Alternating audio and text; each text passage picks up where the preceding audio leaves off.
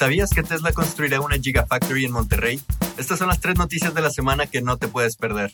Noticia número uno. Habrá planta de Tesla en Monterrey.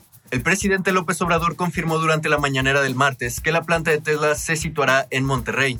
Un día después, Elon Musk hizo el anuncio oficial durante el Investor Day de Tesla.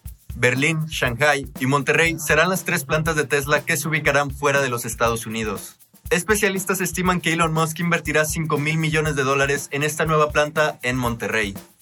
Noticia número 2. Snapchat anunció su propio chatbot de inteligencia artificial. Snapchat anunció que estará lanzando su propio chatbot de inteligencia artificial llamado MyAI para los suscriptores de Snapchat Plus. Este nuevo servicio se anunció apenas en junio del año pasado y cuesta 3 dólares con 99 centavos al mes.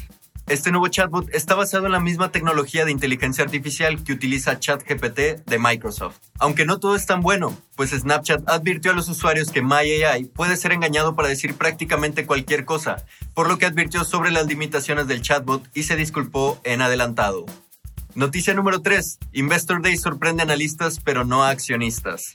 El Investor Day se llevó a cabo el miércoles, un espacio para contar a los inversionistas el plan de largo plazo de la empresa, que en este caso fue carente de detalles sobre nuevos productos y servicios. Las acciones de Tesla se desplomaron alrededor de 7%, a pesar de que las opiniones de los analistas fueron bastante positivas.